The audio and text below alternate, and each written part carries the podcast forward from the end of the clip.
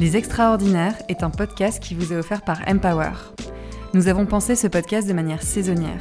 Et pour la toute première saison, nous avons choisi le thème Génération féministe. Vous allez écouter un dialogue entre celles qui font bouger les lignes et qui portent le changement d'hier, d'aujourd'hui et de demain. Chaque épisode, c'est une rencontre entre deux femmes engagées qui partagent leur point de vue et leur vision du monde entre empowerment, féminisme et écologie. Je suis Swazik Barthélémy, fondatrice de Empower. Ce podcast est coproduit avec Culo Créative. Je vous laisse maintenant en compagnie de nos invités Sandrine Rousseau et Charlotte Esqueré. Bonjour. Bonjour. Alors comment t'appelles-tu? Je m'appelle Charlotte. Euh, et toi, tu t'appelles Sandrine C'est ça. je crois que je en sais un peu plus sur toi que tu en sais sur moi. Ben vas-y, justement, présente-toi. Ok, donc je me présente professionnellement. Euh, je pense qu'après, on va. Les autres questions seront peut-être plus personnelles, mais. Euh, euh, bah, en fait, je vais répondre à la question parce que c'est grâce à cette question que je vais réussir à me présenter, donc ça fera un doublon. Donc, si vous deviez vous présenter en trois mots, lesquels choisirez-vous euh, moi, j'ai choisi euh, trois, mots. Euh, l'action. J'ai fait plusieurs choses dans ma vie, mais la, la, ligne directrice, je crois que ça a été la conciliation des objectifs de développement économique, sociaux et environnementaux. Et, donc, j'ai été entrepreneur, entre autres. J'étais entrepreneur au Chili, en France. Euh, j'ai accompagné d'autres entrepreneurs. Euh, l'année dernière, j'ai fait un peu de recherche. Euh, donc, je suis une femme, j'irais, de terrain. j'aime agir. j'aime faire plein de choses, rencontrer des, acteurs variés. Deuxième mot auquel j'avais pensé, c'était l'engagement. un engagement fort sur beaucoup de sujets. j'ai parlé de l'entreprise et moi, pour moi, l'entreprise, c'est un moyen pour, pour apporter quelque chose à la société c'est pas un objectif euh, en soi. Euh, donc un, engagement économique, un engagement social, un engagement politique récemment, euh, puisque si j'ai été conviée aujourd'hui, c'est pour parler un peu de Tous élus, qui est une, association récente qui accompagne des gens éloignés de la politique pour les former à faire campagne. Et puis le troisième mot, euh, c'est et là j'ai un peu hésité, mais comme comme euh, eh bien il faut un peu sortir du cadre, euh, je vais dire sensible, intuitive. C'est quelque chose que je que j'ai du mal à dire parce que parfois il faut il faut se montrer rationnel et, et, ne pas surtout pas montrer ses vulnérabilités. Mais mais en fait, bah, je suis quelqu'un qui est vulnérable aussi qui est sensible.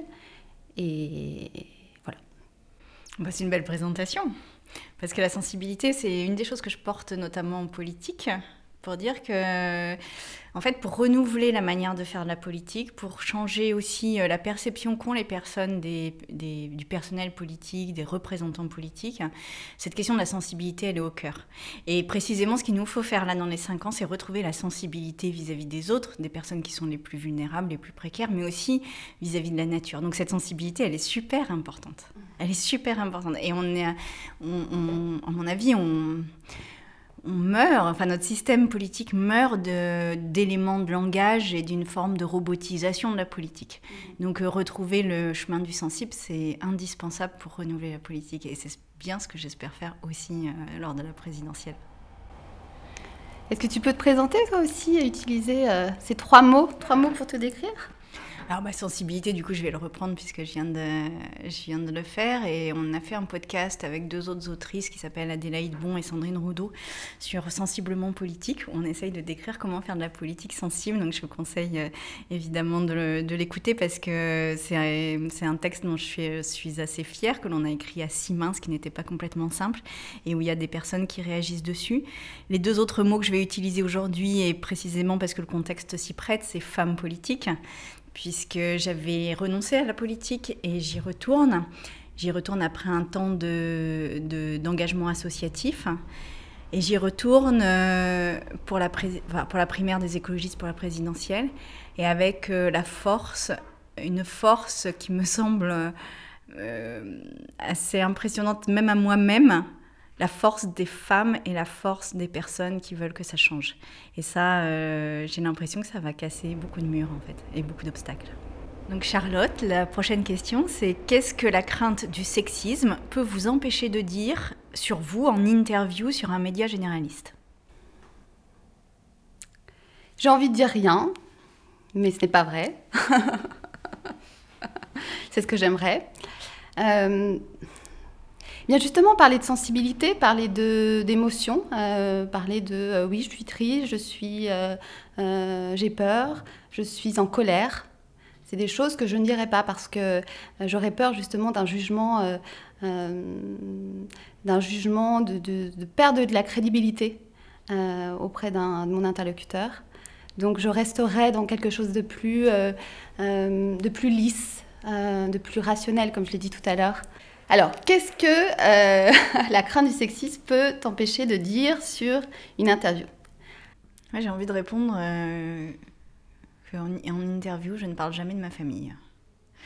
Et en fait, c'est un vrai sujet parce qu'elle occupe une place dans ma vie et que c'est un sujet à mon sens important pour euh, la construction euh, même d'un parcours politique et, d'une position politique. Mais je ne le fais pas parce que euh, déjà j'ai un peu peur pour eux en vrai. j'ai peur qu'ils se prennent des attaques, notamment mes enfants. Et en plus, je pense qu'une femme, dès lors qu'elle ouvre le champ de son domicile, de son intimité, eh bien, se fait résumer à ça extrêmement vite. Et, je veux vraiment gagner l'Élysée. Et donc, euh, je pense que ce moment-là euh, de révélation d'avec qui je vis, comment je vis, euh, qui, qui sont mes enfants, ne viendra que très tardivement et peut-être même jamais. Et ça, je regarde beaucoup euh, les femmes politiques dans le monde et je crois que toutes, elles ont un problème avec ça. Parce que entre celles qui euh, les exposent un peu contre leur gré, celles qui les masquent, euh, une de celles qui l'a le plus masqué, c'est par exemple Angela Merkel. Mais celle qui les expose, c'est Jacinta Ardern, par exemple, en, en Nouvelle-Zélande. Et à chaque fois, en fait, ces sujets, c'est un front nouveau qui est ouvert aux détracteurs. Et ça, c'est très compliqué parce que déjà, quand on est femme politique, on a beaucoup de fronts, euh, de fronts de bataille. Et celui-ci est sans doute un des plus sensibles. Donc euh, voilà, c'est ça que je ne dis pas en interview. Ok. Prochaine question. Quel est selon vous le combat féministe de votre génération? Oh, Bah, MeToo. MeToo. MeToo et avec MeToo, euh, au-delà de MeToo, un truc qui me semble tout à fait incroyable en ce moment et que je vois vraiment euh, poindre, naître et éclore, c'est euh, l'arrivée du clitoris. L'arrivée du clitoris dans le débat politique. Et ça, c'est un truc qui me semble totalement incroyable, en fait. Et même euh, inattendu. C'est-à-dire, si on m'avait posé la question euh, au début de MeToo, euh, savoir quelles seraient les conséquences de ça, je n'aurais jamais imaginé que ce soit le clitoris qui ressorte le grand gagnant de cette affaire. Et en fait, le fait de le voir, qu'il soit dans les manuels, de le voir dans de multiples manifestations, dès que vous faites une manifestation, maintenant, vous avez... J'étais à la fête de l'UMA, par exemple, le week-end dernier, il y avait des clitoris géants sur certains stands ça dit quelque chose. Euh, et à mon avis, c'est un tournant dans l'humanité, ou du moins dans notre civilisation, c'est le fait que le plaisir des femmes commence à arriver dans l'espace public. C'est-à-dire que la sexualité des femmes n'est pas résumée à la reproduction et que l'on affirme le plaisir. Et, qu'on affirme le plaisir pour le plaisir. Et en fait, c'est ce qui a fait peur à tous les hommes de l'histoire, cette capacité des femmes à s'approprier leur sexualité et le plaisir, parce que du coup, ça diminuait leur emprise sur nous. Et je trouve que ce truc-là est d'une force, d'une puissance et d'un caractère, euh, d'un potentiel révolutionnaire tout à fait Ça me fait penser à Brooklyn. J'étais à New York euh, juste euh, il y a un mois et demi. Et euh, il y a une superbe salle dans un muséum de Brooklyn avec des, un triangle, des, tables en triangle, avec des grandes assiettes et des vagins, des vagins peints à la main dans ces assiettes. Et donc c'est la table, la table des femmes qui sont, donc il y a des noms de femmes connues et moins connues. Et donc voilà, c'est une c'est une, c'est une œuvre qui, invite à réfléchir sur sa, sur sa féminité, sur, euh, euh, sur le, la je crois aussi la puissance finalement, parce que c'est immense, la puissance des femmes. Et puis aussi peut-être la sororité, le fait d'être d'être femme et puis d'être avec d'autres femmes. Oui, puis je crois que c'est vraiment une évolution de nos combats et de notre émancipation. C'est-à-dire que euh, les années 70 ont été euh, les années où on pouvait euh, ne plus avoir d'enfants suite à une relation sexuelle, mais le plaisir féminin n'a pas été affirmé aussi fort qu'il l'est aujourd'hui. Et pour moi, c'est vraiment quelque chose qui, qui, encore une fois, a un potentiel très important de transformation. Tu as raison, bien sûr, que c'est MeToo. Euh, et puis en France, euh, balance ton port. Mais je crois qu'il y a d'autres combats. enfin, il y a deux autres combats que je vois. Euh, et j'ai envie d'en parler. Enfin, mais très très brièvement. Hein. c'est le combat, peut-être encore de. Bah, du droit à, à, utiliser son corps, à, la liberté de son corps avec euh, le droit à l'avortement, qui n'est pas du tout quelque chose qui est acquis. Finalement, on le voit parce qu'on regarde la France, mais moi j'ai un regard, parce que j'ai voyagé, un regard sur le monde, et, et en fait, c'est pas quelque chose qui est du tout, c'est pas du tout acquis, malheureusement. Et euh, donc le droit à la contraception, le droit à l'avortement, et puis euh, troisièmement, peut-être la femme dans la sphère professionnelle n'est pas à la même place que l'homme. Il y a encore des hiérarchies très fortes. Enfin, moi, ça, me semble un combat de notre génération. C'est peut-être euh, plus subtil. Euh, c'est des, choses qui s'immiscent, qui euh, des choses qu'on appelle racisme. Enfin, non, pas racisme, sexisme ordinaire. Mais ça existe et je trouve que c'est voilà, quelque chose qui, qui mérite d'être souligné. Juste pour terminer, ce que je vois, moi, c'est que le combat de ma, ma, génération, on a un regard beaucoup plus individuel. C'est des combats qui sont plus individuels que collectifs. C'est ça. Enfin, moi, je vois. Euh, il y a une, une mutation finalement euh, du combat et je le vois beaucoup plus sur euh, quelque chose qui est voilà, individuel et aussi presque thérapeutique. Oui, je suis d'accord avec ce terme. Mais je pense que précisément parce que tous les combats deviennent individuels, ils vont devenir collectifs. Allez, j'enchaîne sur la prochaine question. Qui est votre rôle modèle, une femme qui vous inspire particulièrement? Alors j'ai mis son nom parce que moi je ne suis pas très bonne avec les noms. Et donc c'est euh, quelqu'un qui est pas très connu, qui s'appelle Jeanne euh, Burgard-Goutal, qui est une philosophe, euh, qui est quelqu'un qui, qui, est simple, humble, mais en même temps exigeante, parfois brillante. Et, et, en fait, moi, elle m'inspire. Donc, c'est une philosophe qui travaille sur l'écoféminisme. Elle est euh, professeure euh, à Marseille, dans un lycée. Elle a écrit un livre qui s'appelle euh, L'écoféminisme en pratique. Ouais, c'est ça, exactement. Et pourquoi elle m'inspire? Parce qu'en fait, elle est, proche de moi.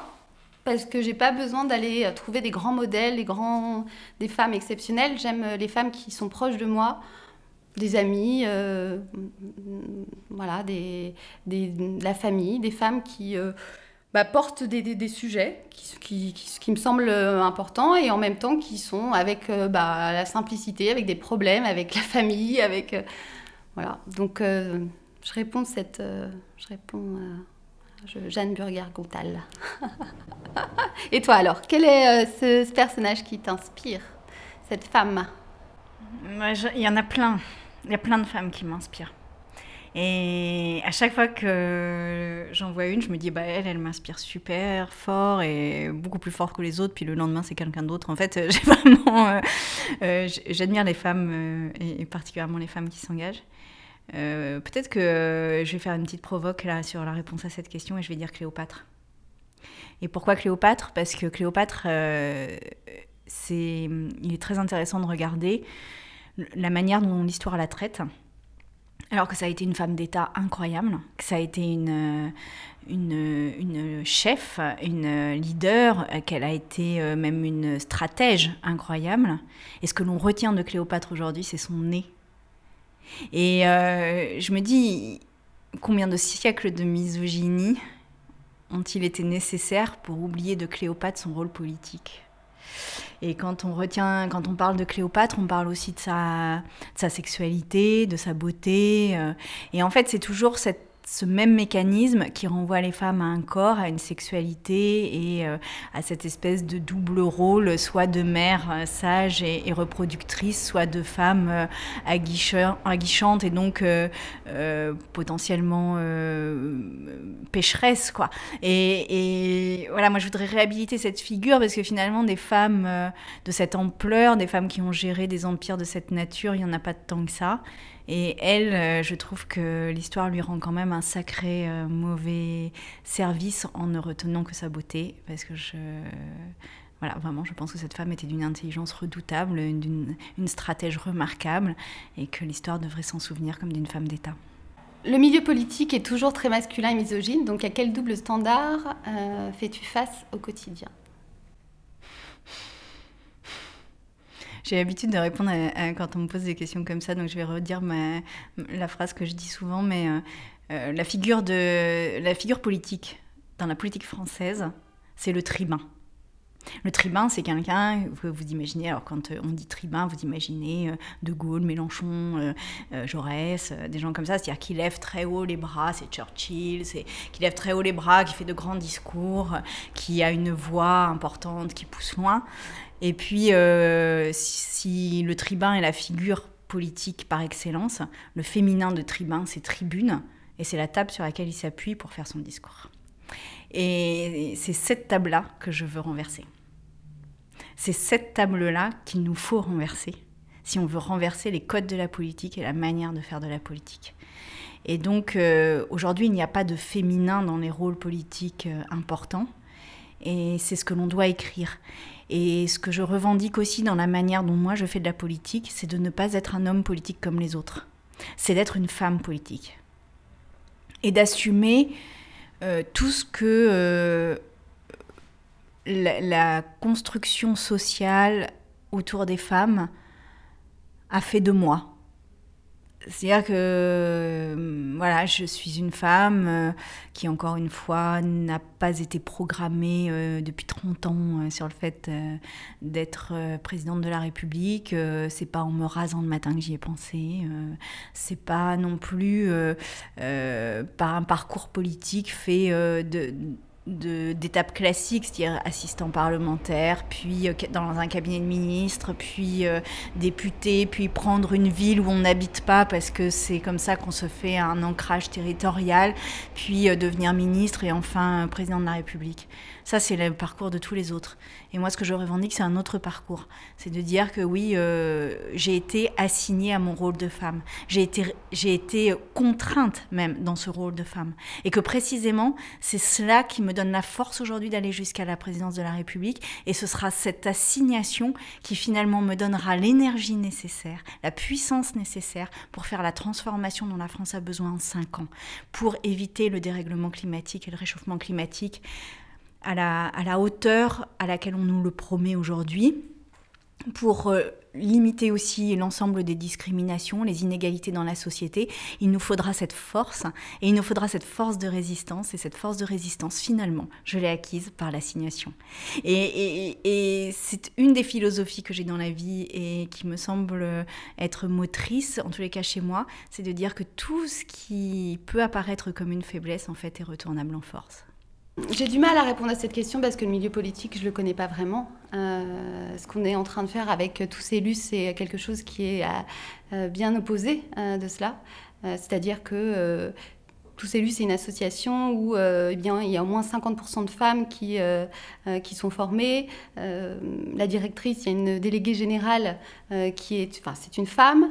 Euh, les réunions, eh bien, euh, ce sont. Euh, voilà, il n'y a pas vraiment. Il n'y a pas de hiérarchie des genres. donc, je, dirais que je ne peux pas vraiment répondre. Je peux répondre par le milieu économique, le milieu professionnel que je connais. J'étais par exemple dans des réseaux, des réseaux professionnels, les syndicats professionnels bien connus, où il y avait 80% d'hommes. Si vous voulez, c'est une grosse machine, on peut avoir des grandes convictions. Moi, ce que j'ai ressenti, c'est que j'avais pas la force, euh, en tout cas parce que j'étais seule. Euh, des, machines où finalement il y a des fonctionnements qui, sont, euh, qui sont ancrés, qui ne sont pas re-questionnés, des pratiques, mais c'est vraiment avec des degrés très très différents, mais des pratiques sexistes qui sont, qui sont même assumées. Et ça, en tout cas, moi, dans mon expérience, euh, même si euh, j'essayais de le relever à chaque fois, euh, parce que je ne vais pas me laisser faire, toutefois, j'avais l'impression qu'il s'agissait d'un, j'aime bien les images, d'un, bateau finalement qui était un, bateau de croisière. et même si on l'arrête, eh il continue d'avancer, vous voyez. donc, donc j'ai l'impression qu'il y a encore plein de choses à faire.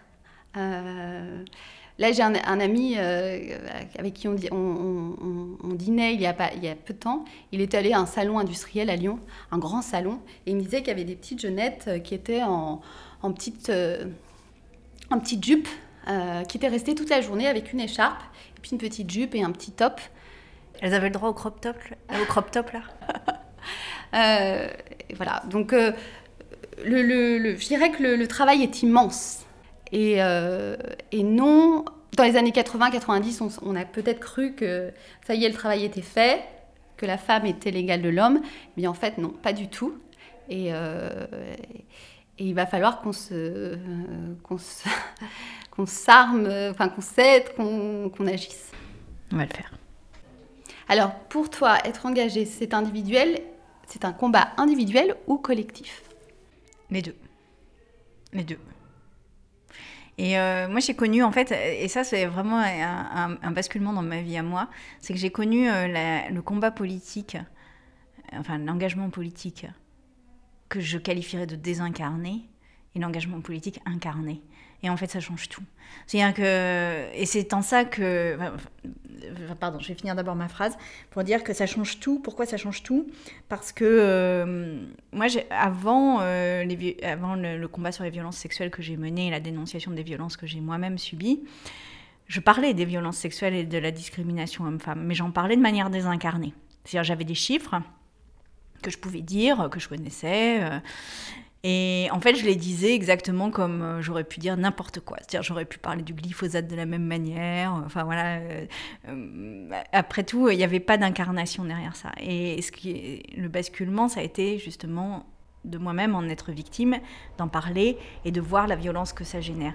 Et ça, ça m'a appris une chose absolument fondamentale, c'est que par exemple, on ne peut pas faire de la politique sans les personnes qui sont concernées. C'est-à-dire qu'on peut entrevoir les problèmes de pauvreté quand on n'est pas pauvre, ce qui est mon cas par exemple, euh, donc je peux entrevoir les problèmes de la pauvreté. Mais je, je n'aurai jamais suffisamment de proximité avec ce sujet pour le comprendre dans sa totalité et du coup prendre les bonnes mesures.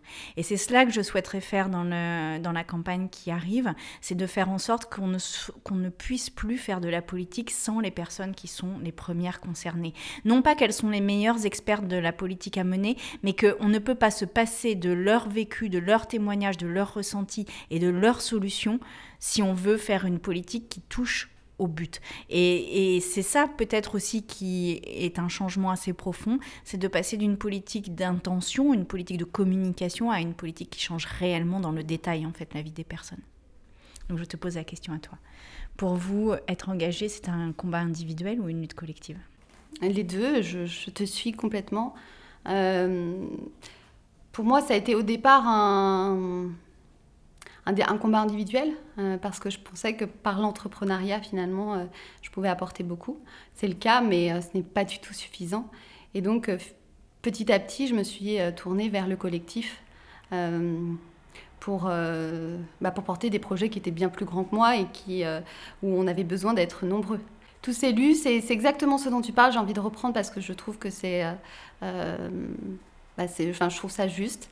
tous ces lus, c'est euh, d'aller justement chercher euh, les personnes, la représentativité, d'aller chercher des personnes qui sont éloignées de la politique, des femmes, oui, mais aussi euh, des personnes qui vivent dans des zones rurales, des ouvriers, et de, les, et ben de les, intégrer dans cette vie politique. Donc, je, je, suis Enfin, je, soutiens, enfin, c'est ce que je, porte, c'est-à-dire l'individu, son expérience doit servir la politique et c'est pour ça qu'il doit s'intégrer dans les instances, euh, les instances de décision. D'ailleurs, j'ai vu dans ton programme, dans ta, sur, ton, sur ta page internet, quelque chose qui m'a particulièrement intéressée, c'était le fait de faire une chambre citoyenne à l'Assemblée. Mais même, il y a la chambre citoyenne, mais même parmi les députés, moi je voudrais qu'il y ait parce que enfin, qu'il y ait beaucoup plus de, représentants euh, de toutes les catégories euh, sociales. Aujourd'hui, euh, elle est quand même très monocolore, elle est très homogène sur le plan social. Et en fait, ça dit aussi que les lois les plus violentes socialement puissent passer sans trop de problèmes en réalité.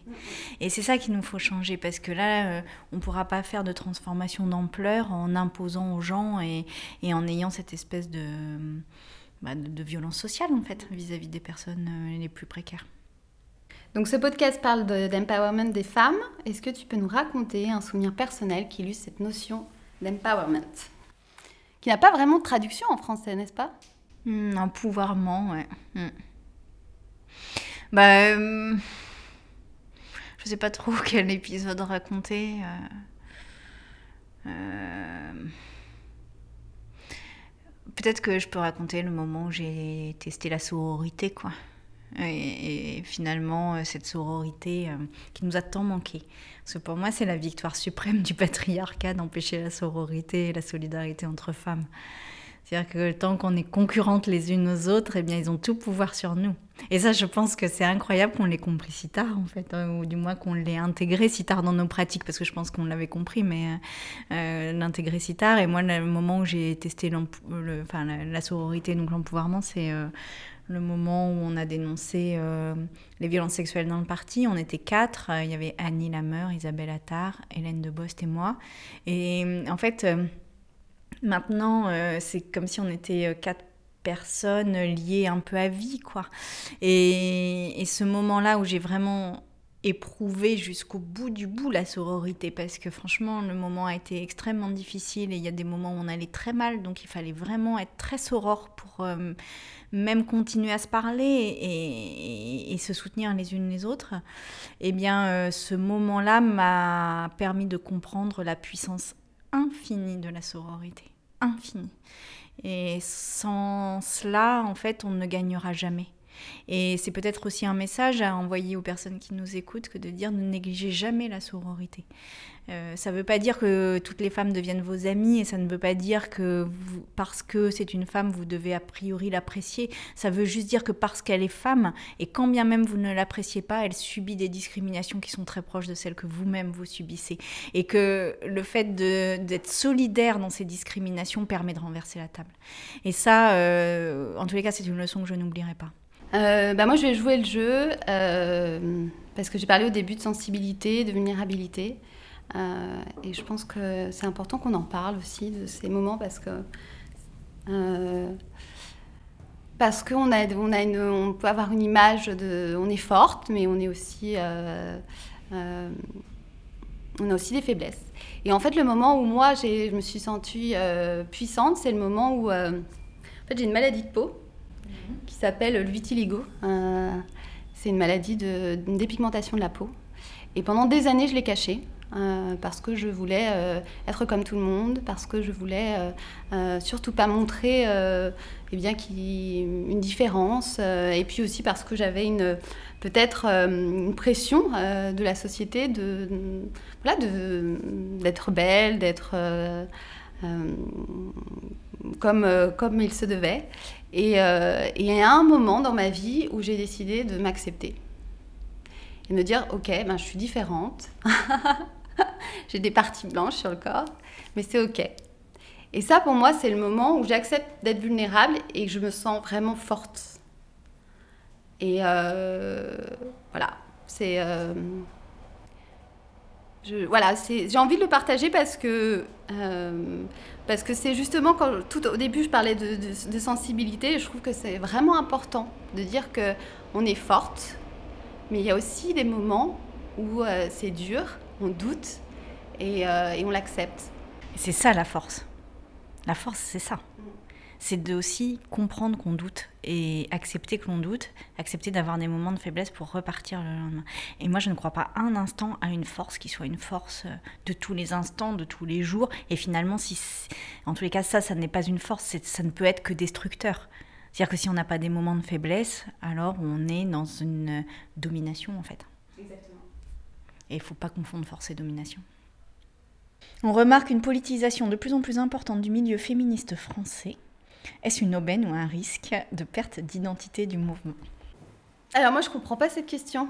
Je ne la comprends pas parce que euh, je ne sais pas s'il y a une politisation plus importante. Euh, quel mouvement féministe Parce que pour moi il y en a plusieurs. Euh, donc je ne peux pas vraiment y répondre à cette, cette question. Moi je pense que l'intime est politique et que tous les combats sont politiques en fait. Et la question c'est est-ce qu'il y a une politisation dans des partis politiques? Et en fait ça, moi je ne l'observe pas.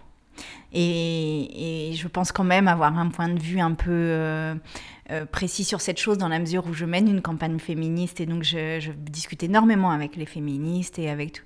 Et ce que j'entends et ce que je ressens et ce que je vois, c'est qu'il y a une volonté vraiment de, de s'imposer dans le débat politique et d'imposer nos thèmes dans le débat politique, mais que ça n'est pas une manière de faire partie d'air. C'est-à-dire ça n'est pas une manière d'être à la politique comme euh, on le ferait à l'intérieur d'un parti. C'est autre chose qui est en train de se passer. Et donc finalement, on revient à la racine du féminisme qui est de dire que l'intime politique et que tout ce que l'on fera de toute façon aura une dimension politique. Simplement, là, je pense que, et avec euh, les candidatures qui sont en face et particulièrement celles d'extrême droite, on mesure aussi le danger qu'il y a sur nos propres corps.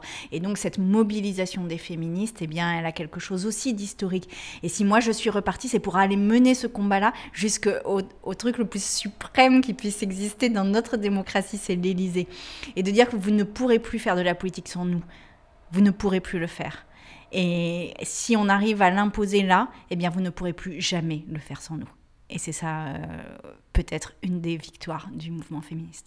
Alors, quel conseil tu donnerais aux jeunes filles qui pensent que la politique n'est pas faite euh, pour elles? Euh, Je leur dirais la politique est une affaire pour toutes. Et je suis sûre qu'elle est faite exactement pour toi. Exactement pour toi. Précisément parce que je suis sûre que depuis que tu t'es levé ce matin, eh bien, euh, probablement as-tu déjà râlé sur un truc. Probablement as-tu regretté quelque chose. Probablement euh, t'es-tu demandé pourquoi c'était organisé comme ça. Pourquoi tu ne pouvais pas aller, euh, par exemple, si tu es lycéenne, en crop top au lycée pourquoi, on... pourquoi les classes de S était si masculine alors que les classes, alors les classes scientifiques étaient si masculines et les classes littéraires étaient si féminines, même si maintenant avec les options ça a changé. Si euh, à un moment tu t'es demandé pourquoi il y avait, euh, pourquoi c'était organisé comme ça, pourquoi il y avait tant de voitures, pourquoi, euh, pourquoi le, lycée était ainsi organisé, pourquoi on n'avait pas le droit même de manger mieux à la cantine, n'importe quoi en fait. Dès lors que tu te poses ces questions-là, c'est que déjà tu as un raisonnement politique. Et tout cela sont des décisions politiques. Et tout le monde est fait pour la politique. Et justement, il ne faut jamais. La politique est quelque chose de trop important pour le laisser aux politiques. Donc viens. Et viens faire de la politique avec nous. Euh, bah, je te rejoins. Là, il n'y a pas une politique. Il y a plein de manières de faire la politique. Euh, quand on forme, euh, chez tous élus, on forme des jeunes, des femmes, et elles nous disent non, mais en fait, c'est pas pour moi. Je peux pas être députée, c'est trop compliqué. Oui, ok, mais il y a plein d'autres choses à faire. Donc, donc la politique, c'est Effectivement, ça peut. Euh, tu peux faire de la politique par l'art, tu peux faire de la politique euh, en t'engageant dans une association, dans un parti. Euh, c'est, il y a plein de formes. donc, choisis ta manière de le faire. Et puis, pour celles qui vraiment se présentent, eh bien, je dirais rester authentique. c'est un mot qui est un peu, qui ne comprend pas forcément, mais euh, j'ai vu euh, pendant la formation des personnes qui commençaient à se transformer parce qu'elles prenaient euh, un rôle. elles copiaient finalement les hommes politiques et les femmes d'ailleurs hein, qu'elles voyaient à la télévision et donc elles essayaient de ressembler à. Et donc là, je voyais une erreur forte, et c'est ce que tu disais quand tu parlais d'incarnation, c'est-à-dire que ça devenait désincarné, et c'était, oui, un peu du, mimétisme, et, donc ce ce qu'elle défendait au départ, eh bien, elle, elle le perdait finalement par, pour copier un modèle qu'elle critiquait. Donc euh, même si c'est dur, je crois que si on veut vraiment, nous les femmes et, les hommes aussi, hein, euh, faire quelque chose de différent, c'est de rester soi-même, de surtout pas jouer des rôles euh, parce que les politiques sont comme ça, il faut que je fasse comme ça. ben non, être simplement honnête et faire d'être ce qu'on croit. Alors qu'est-ce que ça vous a fait de vous rencontrer aujourd'hui? Bah vas-y. Moi j'étais un peu impressionnée. Hein. Faut le dire. Euh, je suis, je suis, je suis, heureuse de voir une femme comme toi, de rencontrer une femme. Tu, tu vois, maintenant, je pourrais dire, euh, euh, si on me pose la question de l'inspiration. Tu feras un podcast avec d'autres. Donc, je, je, te sens forte, je te sens euh, je te sens claire dans ce que tu défends. J'étais heureuse de voir euh, euh, que des personnes comme toi, eh bien, parce que je pense qu'il y en a d'autres aussi, s'investissent et ont envie d'agir, y croient. même si c'est dur, même s'il y a eu des obstacles nombreux, eh bien, tu as encore envie, tu te relèves. Et, eh ben, je suis, je suis enchantée, enchantée et, et, et je suis très contente. Eh ben, moi aussi, je suis très contente de t'avoir rencontré. je suis très contente de t'avoir rencontré. Et ce que je me dis à l'issue de cette rencontre, c'est que hum, toutes les journées où on va pouvoir pousser un peu plus la porte et repousser un peu plus les murs, eh bien, ce seront des journées où vous pourrez vous vous engouffrer toutes, toutes les plus jeunes, et venir massivement et tenir ce que nous, on a permis d'ouvrir. Et je compte bien sur vous, en fait.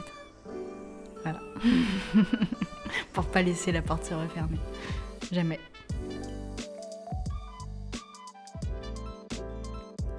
Vous venez d'écouter Les Extraordinaires, un podcast qui vous est offert par Empower en partenariat avec Culot Créative.